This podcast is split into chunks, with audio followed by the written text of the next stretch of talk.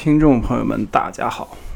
欢迎大家收听本期维喵评话，我是维欧。本期是我一个人来跟大家聊一聊一部漫画，叫做《葬送的芙莉莲》。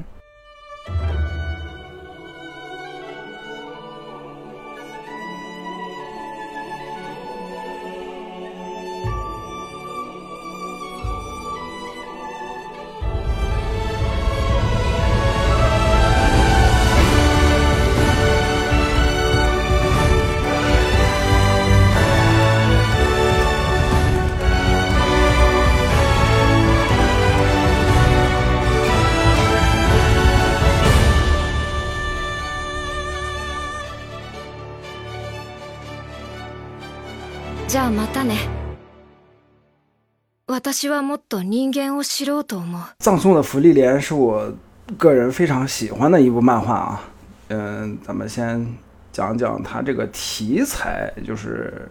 日本流行它这个西方魔幻题材已经好几十年了啊。原有《罗德岛战记》啊，还有《秀逗魔导士》《暗黑破坏神》，还有 嗯，作者刚刚去世的就三浦健太郎老师刚刚去世，他他的这个传世经典《剑锋传奇》啊，这些经典作品都是西方魔幻的题材。然后近年来，日本开始大量流行这种异世界穿越题材的各种作品啊，就不包括轻小说、动画、漫画，对吧？这些它虽然是穿越题材，但是它也是以西方魔幻为背景的啊。我本人现在更喜欢现实题材和传统的热血题材，所以我自己是不怎么喜欢现在这种市面上流行的这种异世界穿越啊这些的啊。但是福利连不一样的是，它并不是传统意义上的这种异世界的这种勇者的故事啊。这里先提一个跟这个作品标题，就是它这个题目相关的一些一些东西啊。最早国内汉化组翻译这部漫画的时候，翻译的是它这个标题是“葬送的芙莉莲”。啊，后来每一呃后后来某一期这个漫画呃汉汉化组更新漫画的时候声明，它这个漫画标题用到的这个日语的片假名，在日语的语境里面可能是葬送者芙莉莲。呃，那期漫画的剧情刚好是芙莉莲和一个魔族战斗，然后这个外号从魔族的嘴里面说出来。他这个意思大概就是他们大量的魔族被芙莉莲斩杀，所以送给他葬送者的外号，意指芙莉莲杀了很多魔族啊。咱们翻译一下，大概就类似于那种魔族杀手。个人觉得这个解释更加合理啊，就因为最早看漫画发现勇者一行人就是这么多年以后该去世的去世啊，该隐退的隐退。我以为标题葬送的芙莉莲那个意思是芙莉莲命硬啊，把朋友们都克死。嗯，就是他后来汉化组更改的这个葬送者芙莉莲，我觉得更贴近芙莉莲他这个人物形象，因为他杀了他，他用他的魔法斩杀了大量的魔族嘛，就呃，所以魔族才送给他外号葬送者芙莉莲。但因为最早葬送的芙莉莲这个外号已经脍炙人口了，就是在传播层面大家已经习惯了，所以现在大家说这部作品的时候，更多的说的是葬送的芙莉莲，嗯。好了，说回这个作品的本身啊，我个人认为这部作品所要探讨的主题是生命长度不同于人类的精灵族的福利莲，因为感受错位导致的情感觉醒。这种情感类似于什么呢？就以前我们有一期节目是讲犬夜叉的啊，那期感兴趣的听众可以去往节目表里面翻，往前翻一翻，听一下我们那期节目啊。在那期节目里面，我提到了我是工作很多年以后才打通了与犬夜叉。里面桔梗这个人物的情感连接，这种。这种可以说是成熟的时间点不一样，也可以说是有些事情必须是呃咱们本人自己亲自经历过，才能真正的产生与角色的共鸣。嗯，《芙莉莲》这部漫画巧妙的是，作者把现实生活中我们会遇到的这种情感错位挪到了芙莉莲的种族设定上。嗯，用芙莉莲精灵族生命几乎无限长的特点放大了这种情感错位，这样对读者造成的这种情感冲击自然。更加的强烈，呃，在这基础上更巧妙的是，因为生命的漫长，嗯，已经让芙莉莲几乎忘记了怎怎样与人交往，怎样与人沟通，或者说他一个人追求魔法太久了，就在这条道路上走的太久了，他而且是他一个人，似乎从来也没有学会过怎么去跟人交往、跟人沟通啊。这个人当然不，并不只是人类了啊，就是与其他生命体的交往沟通啊。这种情况放在日本的社会环境里，就是那种不擅长与人打交道啊。嗯，就是那种我们通常意义上的死宅啊，就见了人就不会说话啊，也不读不懂空气，对吧？然后，嗯，就是用难听一点说，就情商低啊，就是嗯，很孤独这种人是吧？客观上代表了少子化时代以后日本大量这类人群的这种心声。然后，怎样与他人相处？怎样回应周围人的善意或者恶意？怎样处理在这个过程中自己情绪的变化，还有自己情感的起伏，这是芙莉莲这个人物的内核，还有他所有行为的一个动机。不论是从海塔手中接过飞轮的这个抚养权啊，就是那个芙莉莲的小徒弟啊，特别可爱的飞轮小姑娘，对吧？嗯，还是从艾泽手中接过修塔尔克的这个照顾吧。照抚养权也可以说是抚养，也可以说是抚养权。徐大克跟飞轮一飞飞轮一样，也是一个十几岁的少年嘛，对吧？飞轮是个十几岁的少女嘛。他们他们在芙莉莲看来其实就是小孩儿，因为芙莉莲活了几千年了吧，我记得是。而而且飞轮跟修塔尔克的他俩在作品这两个角色在作品里的互动也很很有意思，很甜啊。芙莉莲就可以站在一个第三方的角度啊，一个。呃，一个祖奶奶、太奶奶的身份啊，看自己的这两个小子、小小子孙啊，怎么怎么产生这些情愫？然后他也可以一个，他也可以以一个第三方的视角，重新去审视很多年前自就弗利莲自己跟星米尔勇者星米尔到底发生了什么？嗯，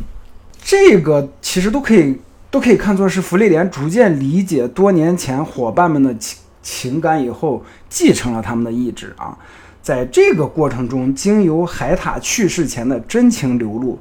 和艾泽衰老后的真性情，都让弗利莲感受到了曾经的这些伙伴他不同的一面。因为之前怎么就打勇者嘛，对吧？我们工作嘛，对吧？是这个样子。但是，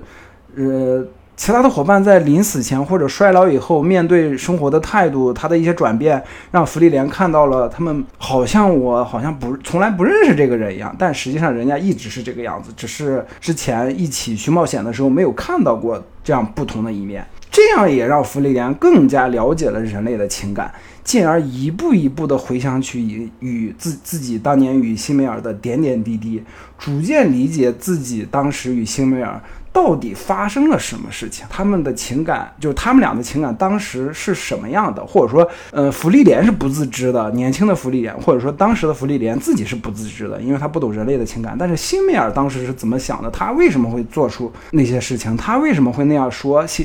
在这个过程中，福利莲是一点一点才明白的啊。当时的福利莲他是不懂的，他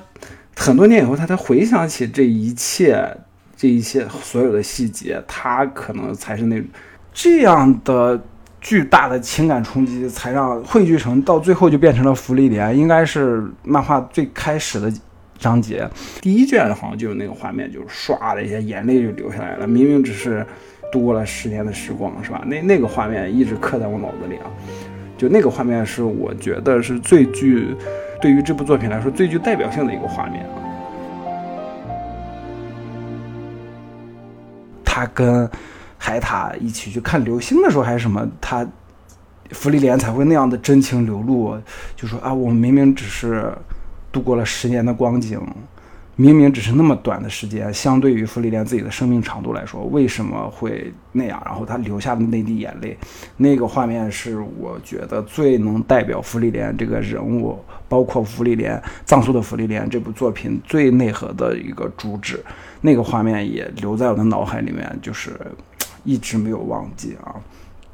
然后最新的章节是弗利莲通过魔法的力量回到了过去的时空，就是他跟飞轮还有修塔尔克，好像听说附近有一个什么仙女的女神的石碑啊什么的，他他们去调查，结果弗利莲一下回到了过去的时空，重新与西米尔一行人聚首。就是弗之前弗利莲跟飞轮他们聊的时候在说啊，那那一礼拜我好像失忆了，但是他回到过去那一瞬间才知道哦，自己不是失忆了，只是未来的自己穿越回来了当时他的身体里面。啊，我十分期待这个状态的弗利莲会如何回应辛梅尔，就是以情感已经成熟的弗利莲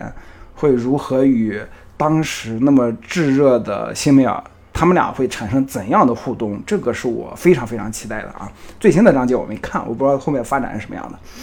然后理解人类的情感不仅体现在主角的一行人，刚刚结束的黄金箱篇章也是啊，魔族七崩贤之一的马哈特到底是为了什么才才选择成为人类的仆人，也是这个篇章最内核的一个主题。很明显，魔族与人类的种族差异之大，似乎让双方都无法理解对方。与之相对的是，身为精灵的芙莉莲却能打破这种种族的桎梏，慢慢理解人类。真正的悲剧，我自己认为不是坏，到最后坏人战胜了好人，怎么样怎么样，而是你发现站在这个每个人的立场，似乎所有人都在为了自己坚持的理念道义战斗，最终却导致事件往崩坏的方向轰然倒塌。我嗯，但我并不认为《葬送的芙莉莲》这类作品是悲剧啊，因为传统意义上的悲剧更像是古希腊。神话叙事里面的那种悲剧，就是人屈服于命运，或者不向命运低头，即使知道这个结果，也要努力的战斗啊。比如新选组和真田幸村啊，这个真田幸村，我们战国的节目最最近也会上线，大家可以感兴趣的可以期待一下。嗯，我更愿意把这类作品看作是社会现代化过程中造成的人的心理变化在。现代的文艺作品里的投射，简而言之，就是披着西方奇幻的外衣，却在讲着现代人的故事。然后这样的话，读者也能更容易的带入角色，理解他们的情感，从而产生情绪共鸣。啊，优秀的作品就是这样的，如涓涓细流一般拂过我们的内心，产生涟漪的那一瞬间，就像芙莉莲的那滴眼泪一样，惊涛骇浪。我久久不愿忘却这一切。那些冒险的经历，那些当时在当事人看来波澜不惊，事后回想起却浮想联翩、连绵不绝的情感，经过作者的调理和时间的洗礼，如同百年佳酿一样流入读者的心里。没有对世事无常的无奈，只有多年后的莞尔一笑。嗯，这就是我对《葬送的芙莉莲》这部作品的。一些想法吧，嗯。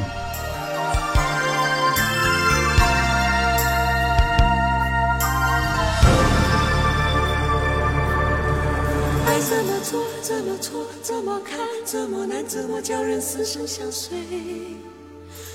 嗯，大家也知道，就是《葬送的芙莉莲》，它的动画 PV 也播出了，对吧？很快就会动画化，与大家见面。我现在面对这些新番的态度，就是我已经看过漫画了，我已经知道剧情了，就兴趣不是很大。虽然我自己知道动画这种媒介形式跟漫画它的表现手法，包括视听上面视听语言，还有它的音乐这些，跟漫画是截然不同的。它能造成的情感冲击，或者说情绪共鸣，也是完全不同的。但是可以说我懒，也可以说我。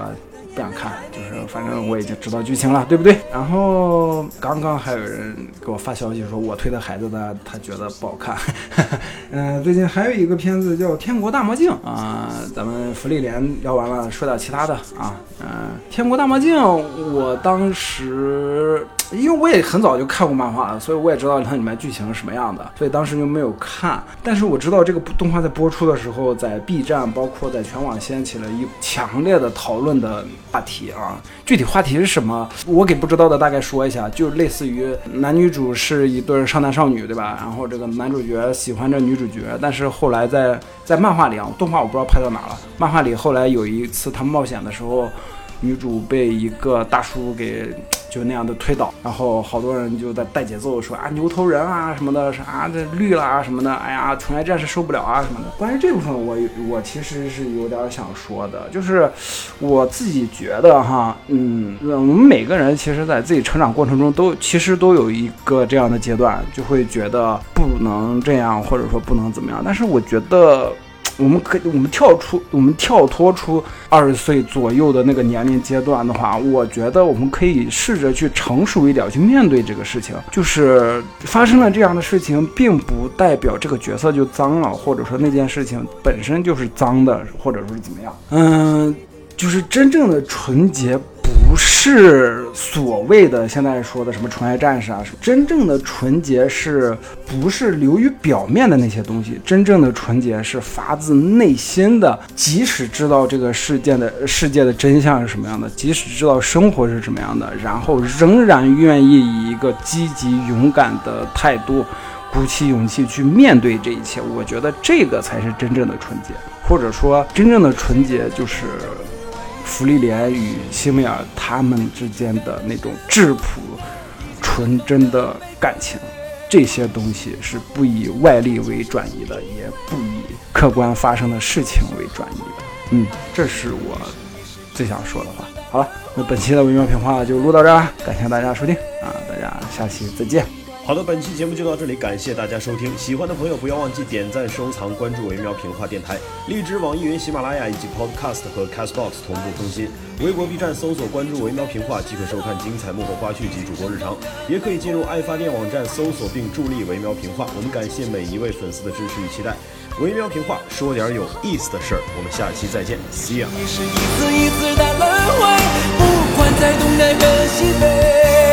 爱是一段一段、一丝一丝的是非，就有情人再不能够